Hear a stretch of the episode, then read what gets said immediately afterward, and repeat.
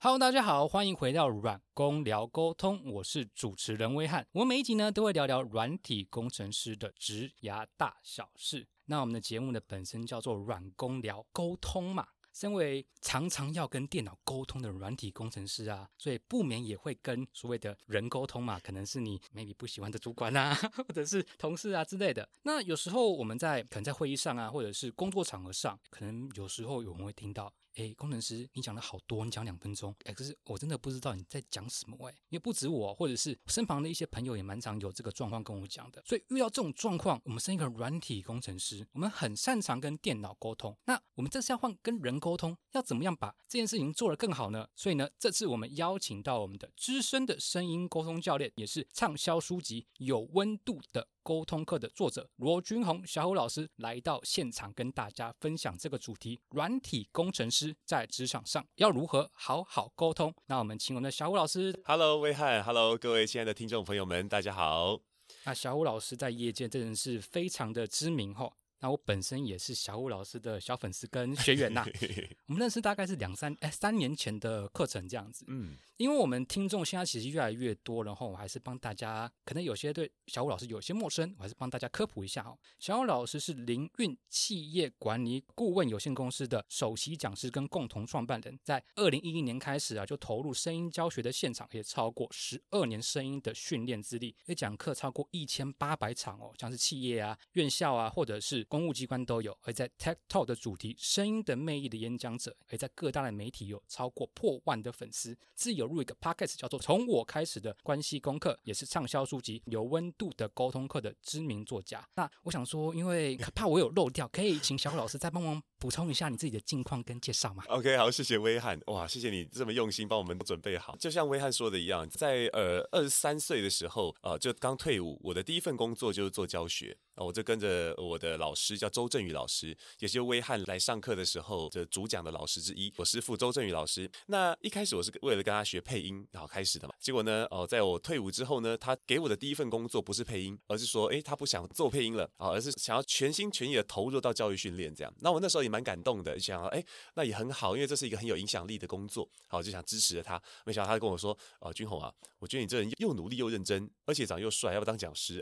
所以我是这样开始的。好，那。从二零一零啦，那时候应该严格说起来，二零一零二十三岁的时候，然后呢就开始做教育训练，然后从大专院校开始，公家机关，后来到企现在都是以企业为主，然后就企业内训，哦，那就这样一路这样教过来。那我就发现，其实教声音有趣的地方是哦，我们不是只是在看那个表面上声音怎么样了，而是说我们试着从声音去听见这个背后，他可能有怎么样的思维，有怎么样的一些惯性，然后我们就了解哦，那一个人他的我们讲说可能像元素哈，一一个人是如何构成。我们看得懂一些这样的东西的时候呢，就发现好像就比较容易去进行沟通，或者是能够帮助他去找到一些改变的一些方向。所以我认为声音教练这个工作呢，它有趣的地方就在这边。在发出声音之前，原来我们内在都很热闹，而当我们可以更好的听见那些内在的声音，更好的掌握他们的时候，我们最后说出来的声音就会越来越像。所以我想我这边就应该稍稍补充一点点我个人的教学理念，这样就好了。因为其他客观事实，魏涵都帮你准备好了。我就想说，真的是小老师非常的专业啊，而且。我上小老师的课程之外，不只是实体课、影音课，其实我在上。假如说你对沟通上面有一些需要的话，其实很多小老师课程都可以参考。嗯那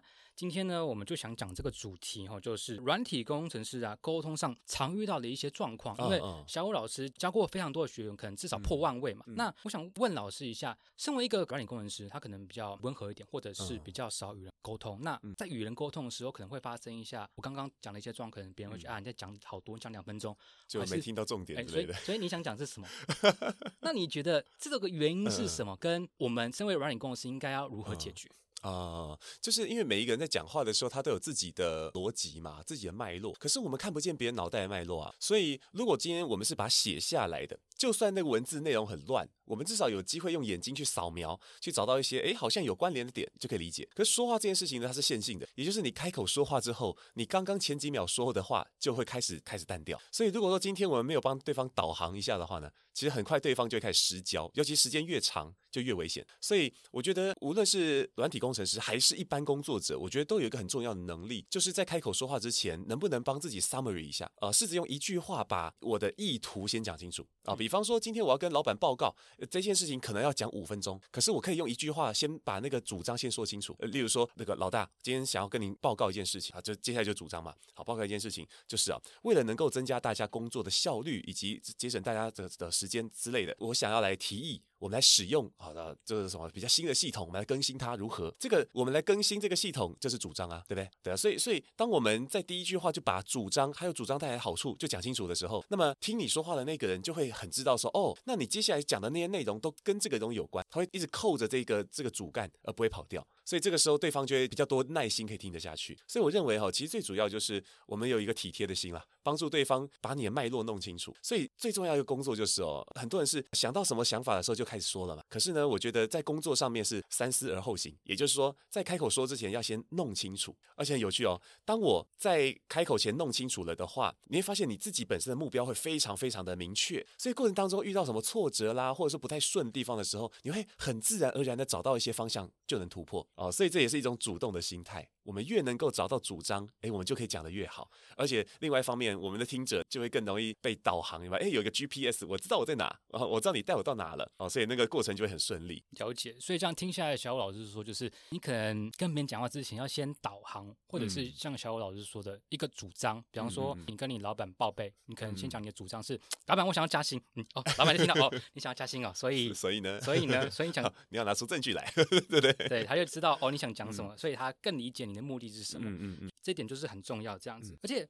小武老师哈在书上面提到说，书中有四类的人嘛。嗯，那我想问一下哦，那这四类人是老师为什么会这样子分类的？嗯嗯，这四类的话是最早其实我们我跟周老师一开始学的是 DISC，所以如果。收听的观啊听众朋友们，哈哈，收听的听众朋友们，刚好有学过 DISC，或者是呃看过一些关于这种人格分析的这种书籍的话，那应该大概不会陌生啊。但是因为我自己的话呢，因为我们谈的是声音，也就是说我们要试着从说话的过程当中去听出对方现在重视些什么，所以我给他另外一个名词，名字就是重什么重什么的。比方说我在跟你说话当下，我发现哎，你是一个重结果的人。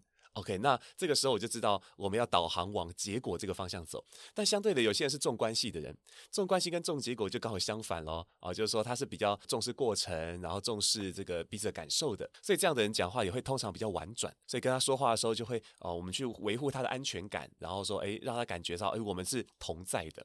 好，就诸如此类。所以呢，我就大概分了四种沟通风格。哦，就比较不是特别的人，而是说我们在每个当下都有这四种风格同时存在。啊，只是说比重稍稍不同，对啊。第一个叫重重结果，再来呢重规则，好，然后再重这个创意以及重关系的，好，就这四种重视性，每个人都会重视，但是这个当下我跟你重视的不一样的时候呢，就可能产生不顺，不顺，嗯。你有没有遇过这种状况？有，就像我们日常生活中可能会比较容易发生，因为在同一个领域工作的人，通常这种状况稍稍减少，因为毕竟相似，属性相似，但一定还会有。但是生活中就很容易发生。好，我我讲个很常见的例子，例如说这个伴侣之间的关系啊，这这个老公回到家的时候呢，好，这个老婆就很兴奋啊，跟他讲，哎，老公你终于回来了，我跟你讲啊，我今天哈见了某个那个集团董事长，哇，相谈甚欢呐，巴拉巴拉巴拉，然后讲他那个多有有趣啦，互动。多好啦！那最后多了一句：“哦，你知道吗？如果这个案子签成的话呢，我们今年就可以去欧洲玩喽！”哇，那老公听好开心啊！好，这一听就知道这个老婆当下比较感性的。好，那我我给他一个名字叫重创意，或者跟众人际嘛。好，重重关系，这种创意，这种创意谈的是连结，就是说，哎，呃，因为创意是这样的，我把不同的事物结合在一起，变成一个新的革新的事物，或者是说人与人之间连接，然后创造新的关系等等的。好，所以重视创意的人通常会很重视连结性。好，就是哎，我和你之间的关系这样，好，我和你之间的连结啊，所以呢，她很喜欢表达自己的感受，好，但是呢，老公刚刚好，他是属于那种重规则的人，规则，也就是说，他合理性很重要，所以他听听到那句话，哎，我们全家可以去欧洲玩喽，哈，一个虽然很开心，可是呢，他怕自己高兴的太早，所以呢，就会想要去问清楚那个到底细节为何，哎，老婆，那那那你说这个案子签下去可以赚多少嘞？然后就想知道这件事嘛，这到底是可以 cover 我们全家人这个吃喝玩乐的钱吗？还是说其实只有来回机票，还是只有你的机票？所以要弄清楚那个情 那个程度到哪。结果呢，老婆这时候就就心虚了啊，还没有啦，今天不过就是见个面哦。但是你知道吗？哦，他们房间超豪华哦，他还请什么客？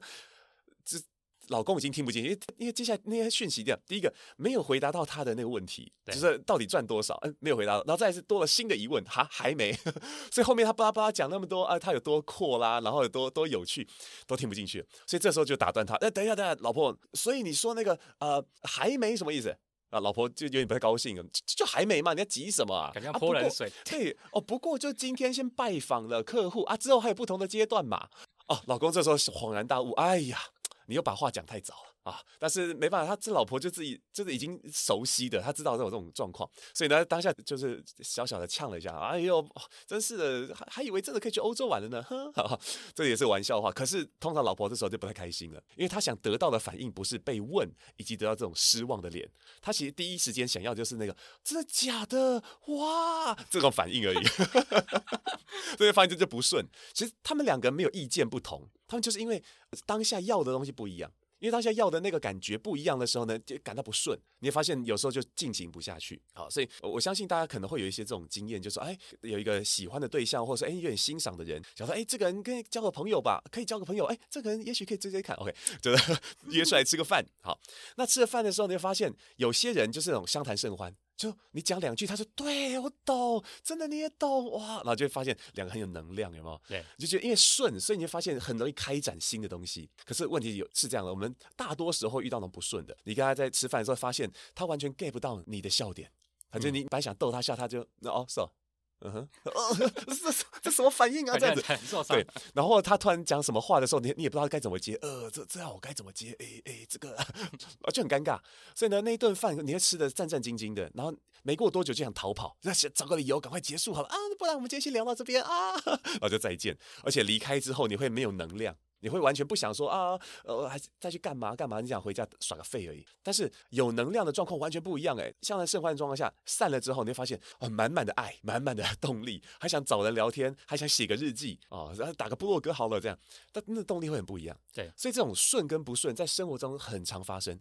不过工作也会发生的，对啊，因为每一个人就是有不同的自己的惯性，哈，所以当我们自己是属比较属于重结果的人的时候，哎，你会发现，如果刚好对方重关系，你比较直接，对方比较婉转，哇，你会发现他讲什么，你就发现，嗯，怎么花了那么多时间都没讲到重点嘞，会有点没耐心。但反过来啊，比较重视关系的人，他会讲话比较婉转，是因为他背后都是体贴。我在意你的感觉，那想要照顾这个气氛，所以他讲话的时候就会比较小心翼翼的啊。所以当对方 get 不到这个，然后还很那个一脸不耐烦，或是有点呃施压的感觉的时候，他会很容易也感到压力哦。所以就有两种结果，要么就是说啊，这个屈服于压力，然后于是呢就不不不不能说屈服，而是被压力压垮，于是就。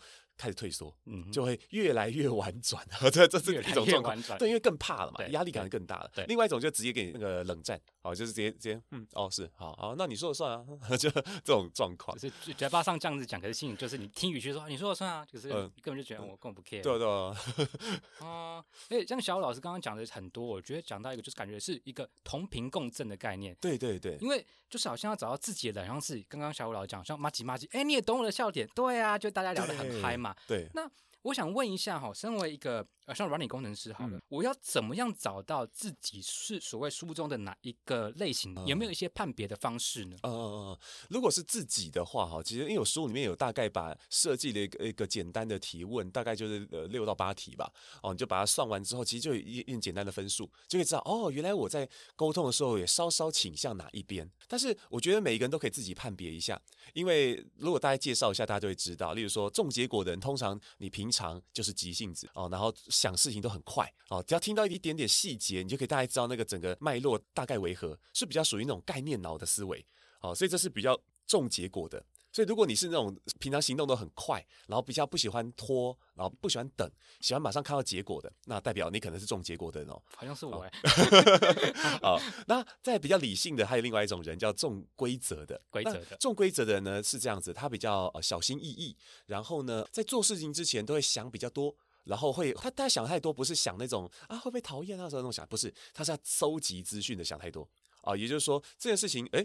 这个数据出来了，但是它正确吗？啊，查一下好了，Google 一下啊，或者是来看到那个那个什么，他很容易看见矛盾，就是哎，这个这个东这个东西跟那个东西好像不不是在一起的，怪怪的，所以就是想办法弄清楚啊，可以看见矛盾，然后再是因为做事他会尽可能希望找到最 CP 值高的那个选项，所以会做比较多呃计划。Plan A, Plan B, Plan C，然后凑一凑之后比较一下，优优优优优优优优优优胜啊，哦，这我就选 C 了之类的，把表格都画出来。这种类型的超级适合那个帮人家买相机的，是吧？CP 值狂看那个那个规格跟 CP 值，然后最后帮人家决定你是适合买这台的，而且要去哪一家，这家的优惠比较多，是吧？OK，对，这重规则。所以如果你是属于这种喜欢找的各种。资料找各种条件啊，并且把那个计划做好的，那代表可能倾向重规则。好，再来看感性这边的，你平常比较温和，然后在人际互动上比较偏被动啊，就说不会那么主动，说哎，hello，那么嗨的人，就比较被动开放。然后人家来的时候，哎，hello，你好，哎，你好，只要被别人在意到，就很开心。然后呢，总是在乎他人的感受，也是这这方面比较小心翼翼的啊。那那这叫重关系。那重关系的人呢，只要被别人关心到的时候，通常就会啊，因为他通常就会在，因为他常常在在关心人家，对，啊，把注意力放在他人身上。所以当他自己感受到哎被爱的时候，就会很有能量哈。所以这种类型呢，很很需要被需要。当我知道我是个被需要的人的时候，责任感都会上来。好，这是重关系的。只有重创意的人呢，这种类型的人是很好奇，任何新奇的东西都会容易让他有有有兴奋感哦。所以他不喜欢每天都吃一样的便当，就是今天这家吃完之后吃那一家，然后每天都要踩一下地雷看看，哎，看看哪些东西很棒，好，然后很爱分享，很喜欢自由自在啊，哦，不喜欢被人家管。然后呢，再是做一件事情不喜欢用同样的方式来解决，他总会想看，哎，那是有不一样的方式，这叫重创意哦。所以通常比较去哦，你知道，叫个性上很松，比较松。对对，所以就是别人觉得很麻烦，或者是觉得啊，惨了，这有点压力的时候，通常他在旁边就说，哎，会吗？哦，哦这点状况外的感觉。对。但相对这种状况外的概念，他会比较容易跳脱框架。啊哈。呃，所以我们在工作上可能也会遇到这四种风格类型的人。那我们可以先思考看看，哎，我可能是属于哪一种？那这样描述完之后，我相信一些伙伴啊，一些听众就可以知道说，哎，我。可能哪哪边比较像我，哪边比较不像了啊？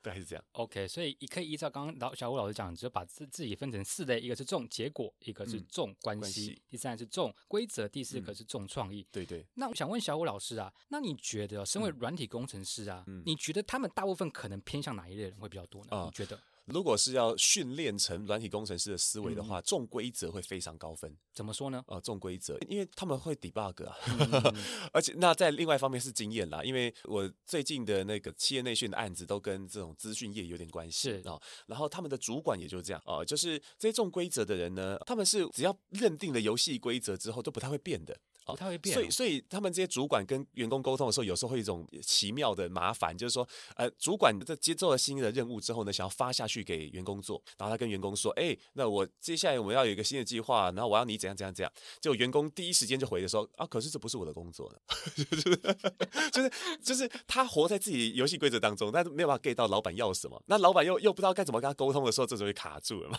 很有趣。所以重视规则人通常是这样，他会很重视公平性，还有一开始跟我说好的具。体来说，哎，那有你有哪些的规范？然后我们的界限在哪？就要讲得很清楚哦。所以重规则的程度就很高。然后在写程式的话呢，也是因为我们每一条项目它都必须要有有它的逻辑存在。OK，其实光是思考逻辑就是重规则的思考模式了。所以软体工程师的话，以我的观察跟这样的判断，重规则可能会是第一名啊，通常是第一名。好，然后再来的话呢，第二名有可能就会是重结果的。重结果，嗯，重结果怎么说呢？怎么讲啊？这是我个人经验，因为我认识的软体工程师朋友啊，往往哈在比较偏严肃的话题聊天的时候哈，都是那种就就就是以目标为导向。那所以你要达成什么？或者你跟他提出问题说，哦，你就这样这样就好了，就这样讲话都很简洁有力，听到问题就解决问题。然后再是当没有方向的时候，那所以你要的是 抓一个方向出来，所以他们会比较偏向这样的思维。他发现其实写软体就是这样，它是一个设计的过程。对，如果我知道我的结果是什么，我才有办法延伸出那些过程来。对，所以我认为软体工程师的重规则跟重结果应该会是前两名。了解。那假如说我们要跟软体工程师这一类人比较好的沟通的话，小虎老师有没有一些什么样的建议？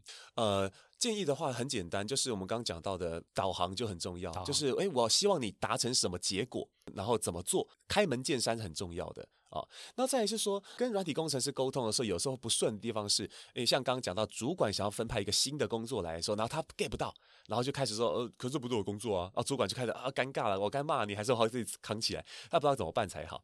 所以如果说今天是你要给他一个新的任务，那么我们要帮助他。更新他的思维，就他脑袋里面的规则是清楚的，可他不了解你的规则哦，不了解不了解整个生态的规则。哎，他已经熟悉他现在那个小小的生态，是，其实我们的工作是这样，层级越高，那生态链就越大，我们看得越清楚。那如果我们今天只是基层的时候，我就看见哦，我只是一个这样的小小生态，我只要把哪些事情做好，然后在这吃个便当，然后下班就可以回家，太简单。那么这个时候，如果要让他们能够接受一个新的事物的话，通常就要先拉高一个角度，嗯，例如说，哎，那今天这份我要你做这个东西。啊，不能先讲要做些什么，而是说先聚焦一下你的职责是什么。那个你知道你在工作上面的主要的职责，你你记得你的职称什么？哦，我是什么什么专员。对，那你知道他是做什么的？的，他就是在在在在这样具体讲来说，对这些具体来说确实是这样没错。但是这样，他真正的目的应该会是就讲一个更大的概念，比方说呃修水管的人，对，修水管就是一个工作。马里奥马里奥嘛，对，修水管是他的具体工作。对，但是呢，如果往上再提高一点层级的话，就是我是一个维护水质的人啊，对不对？我在控管大家的水质、用水健康的人，你会发现，哎，就比修水管本身又高了一个层次，但同时也是他的工作，没错。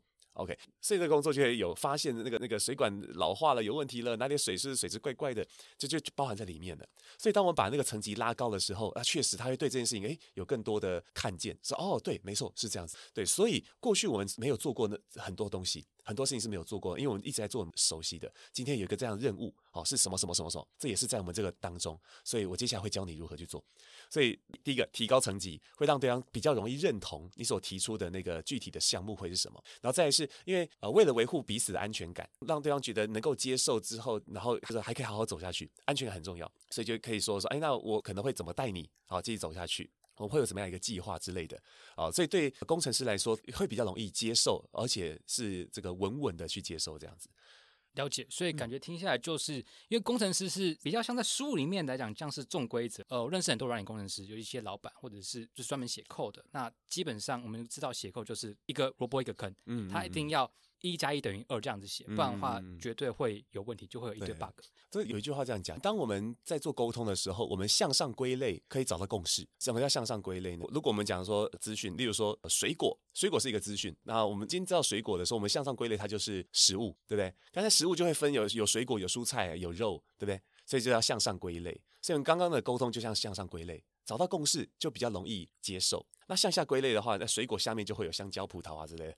好，所以向上归类就要找到共识，然后向下归类是找到方法啊，找到具体的方法。那所以对工程师来说，比较容易接受的方法就是先先从向上归类开始，向上归类，对，帮助他们更新那个规则性，对，好，更新的整个规则跟价值，然后这时候再去向下。谈到那个具体的项目的时候，哦，看懂了，所以他也会开始比较对这件事情啊愿意认同。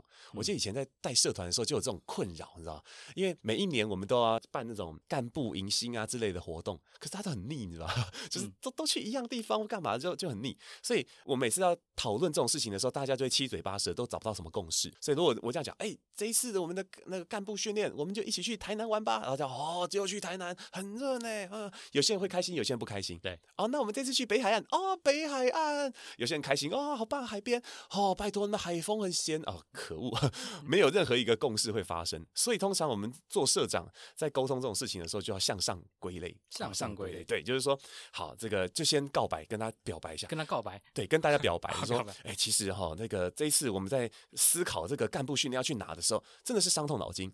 因为一一直以来我们都去过很多地方，然后大家也会有这个比较喜欢的地方，有些也会有些不喜欢，所以每一次去呢，哎，我们都会收到很多不同意见啊。所以呢，其实这次在思考这件事的时候，哎，确实也是伤破了脑袋。但是呢，后来呢，我们就大概聚焦一下，才发现，哎，事实上哈，我们每次去真正得到那个价值，都不是去哪里这件事情，而是我们跟谁去啊。所以这件事情是我们去会不会感觉好哦，能不能玩得愉快，其实是跟我们每一个人啊是否投入跟努力啊是有关系的哦。所以呢，呃，我们就找了那个大家也方。便，然后大家好像之前投票来讲，哎，也是比较高分，好，这样这样这样的方式，所以我们选了这个这个地方。好，你看，当我们先向上归类的时候，然后而且讲了一个大家干话嘛，好，讲一个大方向，对，重点不是去哪，而是跟谁去嘛。当我这个共识大家都有的时候，这时候再讲出具体的细节。如果这个时候我去违抗这个细节，代表我去抵抗那个共识。我就变坏人啦。所以他 基本上就底下哦，想办法找到那个可以接受的点，就去连接啊，这就是一个小技巧啊。所以就先讲大方向啊，他接受之后呢啊，再去讲那个具体的细节哈，接受度就不一样了啊。所以像小伙老师讲，刚刚像是班友的感觉是要向上归类，对，向上归类。因为工程师就会比较重逻辑嘛，对。哎，向上归类，哎，我们知道认同之后，下面都是啊，OK，我 OK，OK，我都没有问题。希望这个生活化的例子会让大家比较好懂。有有，刚刚其实在录的时候也在想说啊，有好好多个灯泡冒出来，噔噔噔啊。假如说我那时候可以这样子的话，那些软体工程师应该就顺哦，就顺很多嘞。他就不会跟我说啊，这不是我工作啊，他干嘛叫我做这个？这我又没有钱，因为我又加班，加班我又没有加分配。哦天哪！对啊，说啊，可是你做完之后，之后面就有 bonus 哦，对哦，这样子 bonus，那我要做。就每次要用之以利，真的很辛苦的。那小武老师啊，说问一下，针对这个主题哈，软体工程师要如何增进沟通啊？嗯那小武老师有没有想要补充的部分？但我还没有问到。哎，那威汉，我先反问一下，就是说，你自己在这个领域里面哈，你有没有遇到一些那种呃沟通的痛点？你说跟软体工程师沟通吗？对对对因为我我其实因为我没有投入到这个产业当中，我是常常跟学员在上课的时候，哎，他们会给我一些反馈啊，例如说可能给了一个额外的工作，他会很难接受啊，不知道该怎么拒绝等等的。威汉自己有遇过吗？就说你发现好像很多工程师在这方面，好像他们都是共同的痛啊之类的。我觉得这个啊，常常 podcast 都是问别人，问到我要拿一个白板来写，一张白板来写，罄竹难书，哎，不是罄竹难书，不能乱用。其实很多哈，因为我本身是有一点兼 PM 兼商务经理兼工程师，我其实都做过。那我先分两个面向来讲，一是跟工程师讨论好，那很多时候一些沟通的点就是工程师第一个，向小老师讲，他觉得这跟我什么关系？嗯，哦，我就写扣而已啊，那为什么要叫我做那个会议记录？嗯，他觉得不公平。这不是我的事情。然后第二件事情，我觉得 running 工程师可能比较常遇到，就是他们会想要讲他自己讲，比方说，哦，这个东西要怎么做？这个 button 哦，是因为你按完之后要写那个扣，扣完之后要连接那个伺伺服器，然后伺服器完之后呢，我们要连接那个云，那个云之后呢，其实云之后我们每个月要再付费，付费完之后我们要写扣，还要用第三个第三方的的什么 API 去串，API 完串之后呢，然后大家听完不是工程背景的人就悟了，脑悟了。老板只问说，请问做这个案件要花多少时间？嗯，他就开始叭叭叭，因为做这个，然后这个，他就会把像小狗老师讲，他可能很重规则，书上讲很重规则，他就会把所有规则，为什么一二三四五 六七到一百的原因，为什么到一百？嗯嗯，他一到一百的专业全部都写完，然后一到一百的时候，大家就睡着了。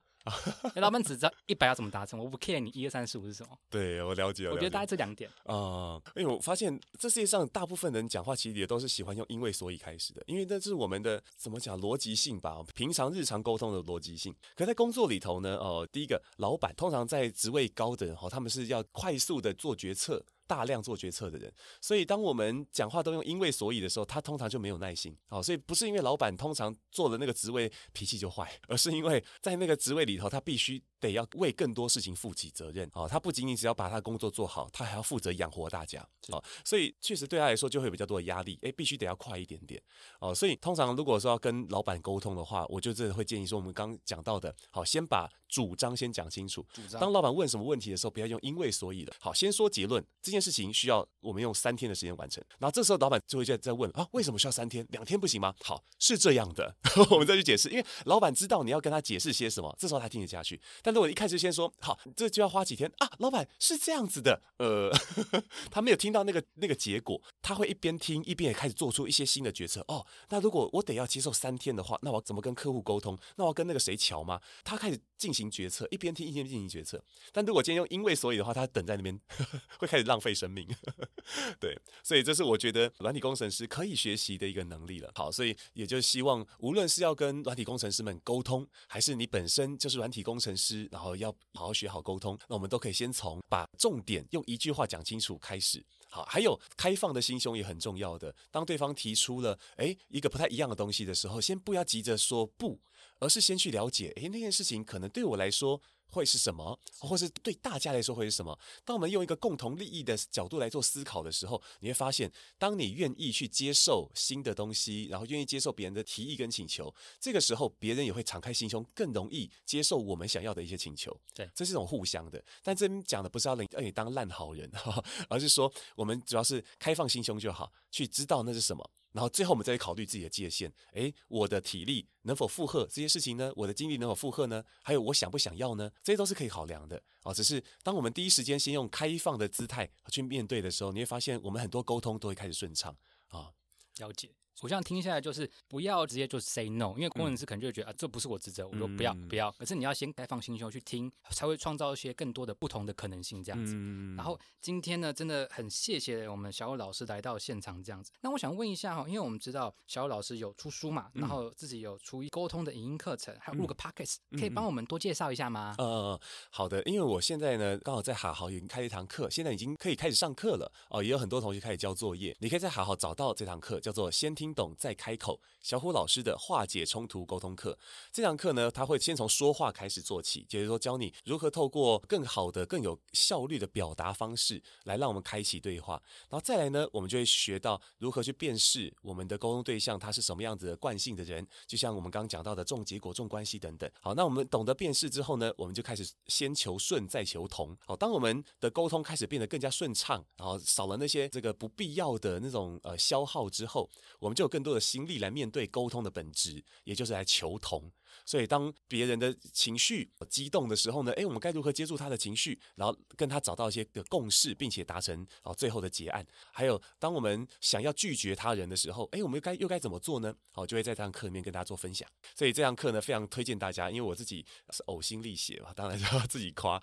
好，那这这是我目前最推的一堂课程。还有接下来在这个三月、四月的时候呢，也都各自有说话课跟沟通课哦的主题，会用周末星期六或星期日的一整天给大家授课。所以如果各位朋友们如果有兴趣的话呢，也欢迎来参考了。哦，那怎么样找呢？其实你只要搜寻小虎老师，基本就找得到我。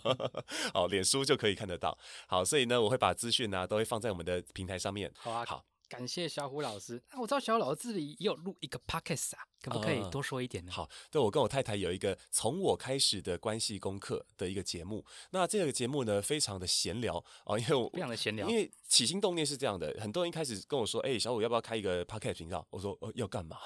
我我会的就教课啊。如果我用 这个 podcast 频道开始教学的话，说真的就不知道为什么就觉得说不太过去。那我在想，那到底要做什么内容出来才是对的？好，那我一直没有什么答案，因为我也真的蛮忙的。后来呢，我有一天老婆就跟我讲：“哎、我跟你平常都有很多那种灵魂对话，灵哦魂对话，对，就是就是有时候，比如说我们可以突然对一个话题就聊起来，那聊着聊着，我们都会很多感动，很多启发，就发现哎，真的很不错。要是这个有录音录下来，那有多好啊！啊，要是这个有听众的话，他一定很感动的。哎，为什么不把它录成节目呢？所以从他的起心动念开始，然后呢，就邀请我好来加入跟他一起做。所以这个节目其实是我太太开始的，是啊，然后呢，只是我来帮忙，就是我会剪辑嘛，然后我会研究一些上架的东西，我就是软体工程师，有没有？其实你就是啊，对，工具人这样，所以呢，诶，就这样，我做辅助的角色去做这样啊，那所以现在也就出了很多集。那我们主要都是在聊从我开始这件事，也就是说，诶，我们的自我对话，就是例如说，像有一集很有趣的是，他跟大家分享他如何面对前男友这件事。啊，你们就是谈前男友啊对，我，们前聊前 男友的事结婚谈，前已经结婚了，对，然后聊哎、那个曾经劈腿啊的的那个人，然后现在想到他会很多情绪这样，然后邀请他说，那不如我们去跟他见面吧，这样，嗯所以那个有故事哦，哇 很，有趣，很有趣大。家有没有想听啊？想听我把链接放下面，我也听自己都觉得想听啊。好，那也谢谢小武老师来到现场，那我也会把这些课程、书籍跟 podcast 的连接放在本集的下面。那这次再次感谢小虎老师来到现场，那就让我们像书中讲的，先听懂再开口，让说话成为一种邀请。那真的很谢谢小虎老师。谢谢威汉，那我们这集就到这边喽，大家拜拜，拜拜。如果你喜欢我们的节目，麻烦给我们五星好评的留言，也分享给你身旁的亲朋好友。如果有任何的反馈，也可以到下方的连结反映。此外，假如你是软体工程师或平常会跟软体工程师接触的朋友，也欢迎报名一起录 Podcast。我们下集见，拜拜。